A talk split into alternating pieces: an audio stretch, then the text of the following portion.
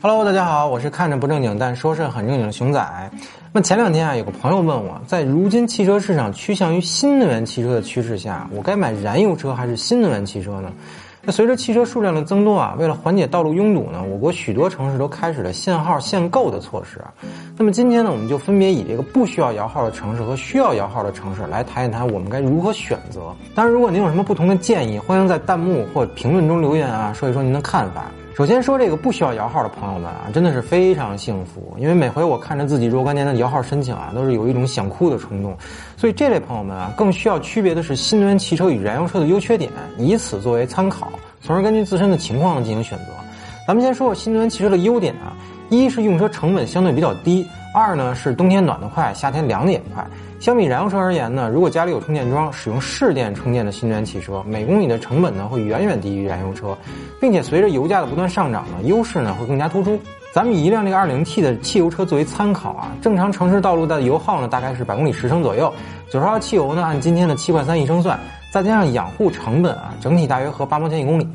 而一辆同级别的电动汽车啊，百公里的耗电量大概在十八度左右。按照目前一线城市国网的充电价格，每度大概在一块七左右啊。因为新能源几乎是没有所谓的小保养费用的，所以每公里的使用成本呢，大概在三毛钱左右。如果您采用自家充电桩呢，那么按照家用电的费用来计算，使用成本将会更低。所以在成本方面呢，电车是远远低于燃油车的。再说冬暖夏凉这个事儿啊，虽然夏天无论是油车还是电车，只要打开空调呢，就能拥有冷风啊，但是相比燃油车而言呢，大多数电动汽车可以通过这个手机互联，在上车之前啊就能打开这个空调进行制冷。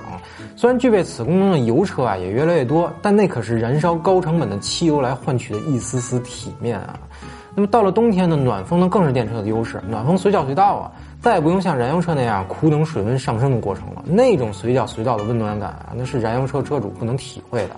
但是同样啊，因为电动汽车只能依靠电池来供能，这就使得它的缺点呢也极为明显。一方面呢是续航问题，另一方面呢则是充电时间长的问题。就目前而言啊，电动车开暖风的耗电量呢远远高于不开暖风的电车，这就使电车的续航呢大幅下降，幅度呢甚至超过了三分之一。而充电时间长的问题呢，其实也是实实在在的限制电动车车主的远行规划了啊。如果车辆续航不到一百公里时，那电车车主们恐怕心里已经非常不踏实了吧？哎，这就叫续航焦虑。所以，如果您家里能装私人充电桩，车辆呢又主要用作于城市代步，且不怎么跑长途啊，那么电车一定是您的首选。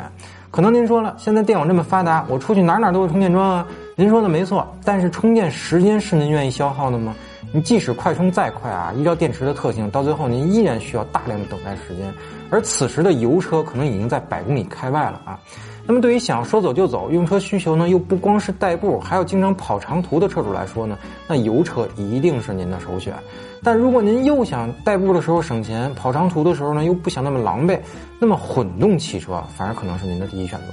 好了，那接下来我们再说一说这个需要摇号的城市该怎么选择啊？以北京为例，二零二一年北京采取了新的摇号政策，普通指标呢一年能摇号两次，而新能源呢仅为一次。二零二一年小客车普通指标啊，就是油车指标，年度配额呢是四万个，新能源的指标配额呢是六万个，其中个人和家庭指标数量占总配额的百分之九十五点五啊，单位指标呢数量占总配额的百分之四，剩下呢则是这个营运小客车指标配额。那很显然，这个指标配额的数量啊，显然是不足以满足广大消费者的。根据北京市小客车指标办的消息啊，新政实施后呢，首期普通小客车指标配置就有超过五十点五万个家庭申请。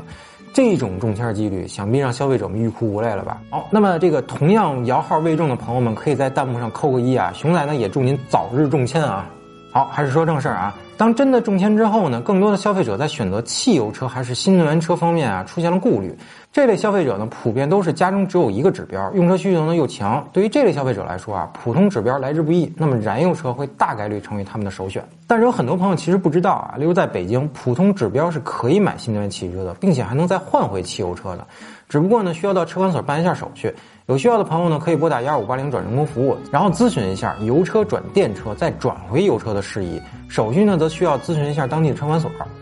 那么根据熊仔的了解啊，在摇号的城市呢，用油车指标买电车的车主们，主要是看重电车不限号的优势；